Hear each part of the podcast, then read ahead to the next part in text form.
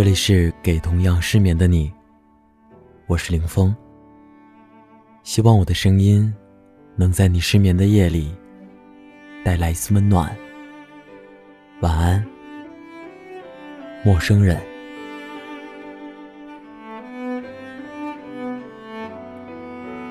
听说，人的一生中会遇到八百二十万人，会打招呼的是三万九千人。会和三千六百人熟悉，和二百七十五人亲近，但最终都会失散在人海。算一算，我们短短的一生，都在不断的相遇和告别。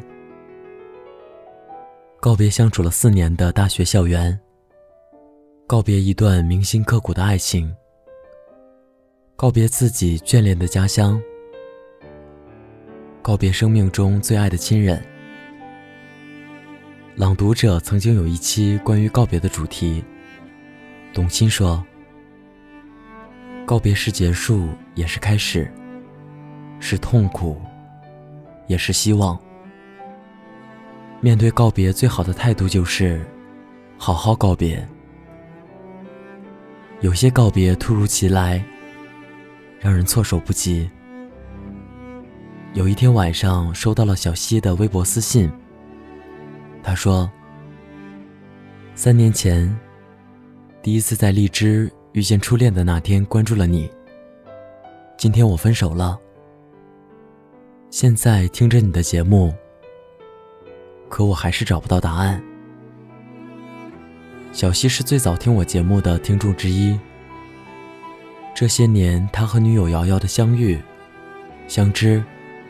相别，似乎都与我有关。我有一期节目叫做《你遇见的人都是为你而来》。瑶瑶在节目下留言说：“我如此坚强，愿我永远善良，愿我真爱上一个人、某个人、那个人。感谢相遇。”然后不负遇见，他收到了很多赞，小溪就是其中一个。两个人在节目的评论处聊得火热，一来二去便熟了起来。他们有很多共同语言，总有说不完的话，聊不完的点。相识一个月后，在北方的一个雪天，小溪他激动地跟我说。凌风，感谢你的电台，我跟瑶瑶在一起了。只是他们一个在温暖的南方，一个在寒冷的北方，就像积雪会融化，距离也会淡去彼此的牵挂。在一起的第十八个月，瑶瑶给他发了一条消息：“我们分手吧。”看到消息那一刻，小溪以为他在开玩笑。毕竟前一秒他们还在甜言蜜语、打情骂俏。他没有感到难过，而是完全不知道发生了什么。他想立刻分身闪现到他面前，可是他在一千一百二十公里外的南方。小溪说：“我能接受这个结果。”可是我也想知道理由。就算结束，我也需要给这段感情画上个句号。他给瑶瑶打了无数个电话，发了无数条消息，都没有任何的回应，甚至连微博消息都是未读。他联系了瑶瑶身边的闺蜜，她们只是敷衍他说：“可能是不爱了吧。”小溪去到瑶瑶的城市，走在曾经一起走过的路上，重温那些一起逛过的不起眼的小店。终于，在那家熟悉的猫舍咖啡遇见了瑶瑶。我们聊聊吧。不用了，聊什么都不合适。你总要给我个原因吧？就不能轻松的好聚好散吗？这样我们就只能争论个不停。这次意料之外却又精心设计的相遇，最后连句再见都没有。他默默地回到了北方，可这次寒冷的却是他的心。我相信时间会让他忘却这些，可是他们分手的原因，却像一个无解的方程式，永远都没有明确的答案。感情这种事，远比我们想象的更复杂。可是，好聚好散就意味着一方决定，而另一方只能接受吗？即使是一段感情的结束，同样也需要仪式感。那最后也应该礼貌的告别。奇葩说曾经有一期的辩题是。分手到底应不应该当面说？很喜欢马薇薇的一句话：“我希望我们能幼稚的恋爱，成熟的分手。有没有彼此，都好好的过完这一生。爱情的开始，需要两个人共同决定。可分手往往是单方面宣告结束。”提出分手的那方，假装自己已经告别过了，可总归没有好好说再见。而爱情的豁达应该是：感谢你能来，也不遗憾你离开。但离开的时候，请记得好好告别。有些告别我们做足了心理准备，可真正面对那天。还是很疼。一天上午，正在公司忙着赶方案，邻座的雨桐电话响了大概三四声。他在工位，可是一直没有接。在第五声响起的时候，我提醒他：“电话。”他缓过神来，接起了电话，只是答应了几声，最后说：“知道了。”在挂断电话的一瞬间，眼泪唰的一下掉了下来。原来是他外婆病重过世了。外婆已经卧床一年多了，由于丧失了咀嚼能力，通过注射葡萄糖和流食维持着生命，不能走路，也不能说话。其实他也知道，外婆所剩的时间不多了。但是谁也无法确定这一天到底什么时候到来。他一边哭一边说：“我回家看过他几次，他已经听不懂我说话了。我都是简单的说说最近的生活。我爸妈都说，外婆能听出我的声音来。这一年来，看见爸妈受苦受累的照顾。”还曾经有过外婆拖累他们的想法，但是我是外婆带大的，没有在最后一刻陪在她身边，我真的觉得对不起她。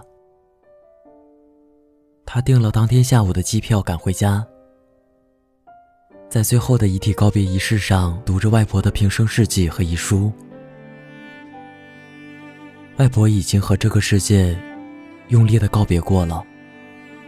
无论怎样，在最后的一刻，他也要和外婆好好告别。对于亲人，我们总是不习惯表达自己的爱与感谢，反而在有些压抑烦闷的时候，会把情绪带给他们，伤害到最无私包容我们的人。可面对生老病死，我们没有任何能力能够阻拦与干涉，就像医院的墙壁比教堂听过更多的祈祷一样。我们也总是等到生死离别的那天，才肯说出那些平时觉得肉麻的话。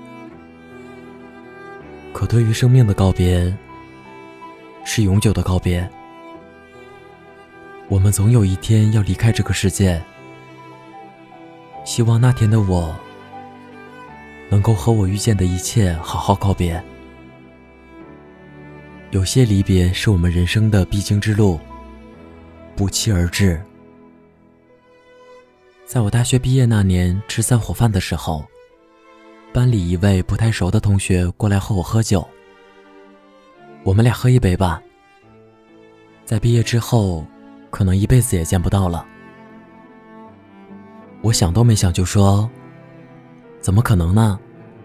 这都什么时代了，总有机会见面的。”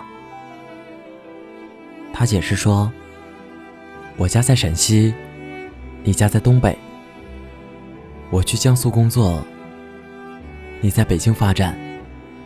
以后可能见面的机会，除了同学聚会，就是结婚生子。可以后因为这些见面，还都需要很高的时间成本和一些缘分的安排。之后时间越来越宝贵，即使有机会见面，那次数也会很少很少。不会的，不会的。我们以后常聚啊！我当时信誓旦旦地说：“可能因为以前对学生时代的结束充满期待，生命中的几次毕业，我都算不上难过，甚至有些向往。”我在大四那年来北京实习，期间只有期末考试和毕业答辩、拍毕业照的时候回过学校。然后在离校后的第一天就返回了北京，开始工作。错过了很多同学间的聚会，甚至离开的时候只跟同宿舍的几个人说了再见。在毕业三年间，同学聚会一次，我因为出差没有到场，就连最好的朋友结婚，我们几个都没有参加，只能把祝福录成视频，在典礼现场播放。离开的时候，我们都以为总会相见，便对分别不以为然。然而，有的人真的可能一别就是永远，以后就真的再也见不到了。人生就是不断的放下，最遗憾的就是我们没有好好的告别。所以，还在学生时代的你们。千万不要着急结束人生中这一段最无忧美好的旅程。告别的时候，好好的和大家聊一聊，记住大家的名字，给每个人一个用力的拥抱，走心的说一句再见。很多人很多事，我们都无法决定告别的时间，只有到了当下，才能体会到分别的痛。告别是一件简单的事，也许只是一个转身，一个了断。可难的是，在往后的岁月里，当你回忆起告别的那些人时，却记不起你们的往昔，你们说过的最后一句话。既然我们能够好好开始，请记得离开的时候好好的告别。给往事一个用力的拥抱。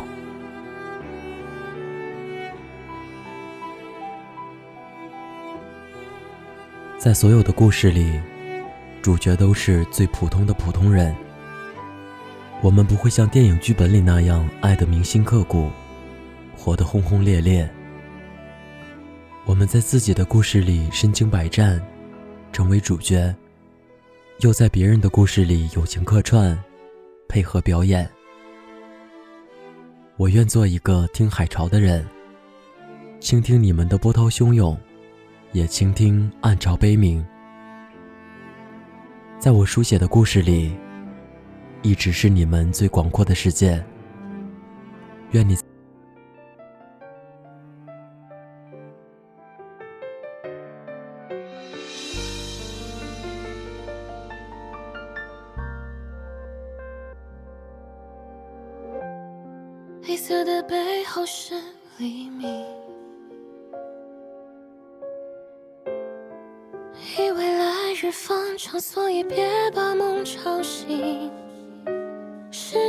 继续飞行，下一站机场门外，拥抱你的背影。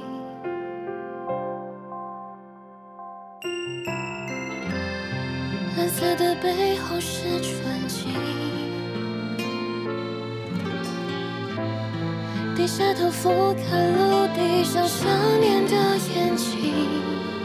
生命中有些事情，从没有原因说明一刹那的寂静。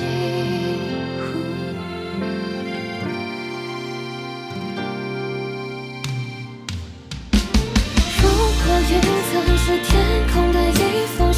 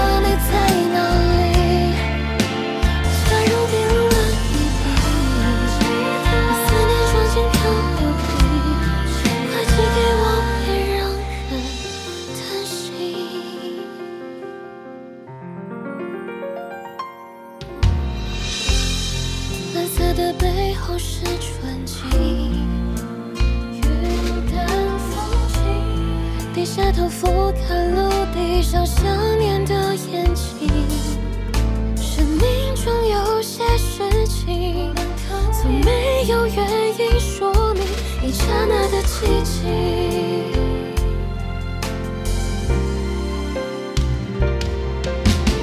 如果云层是天空的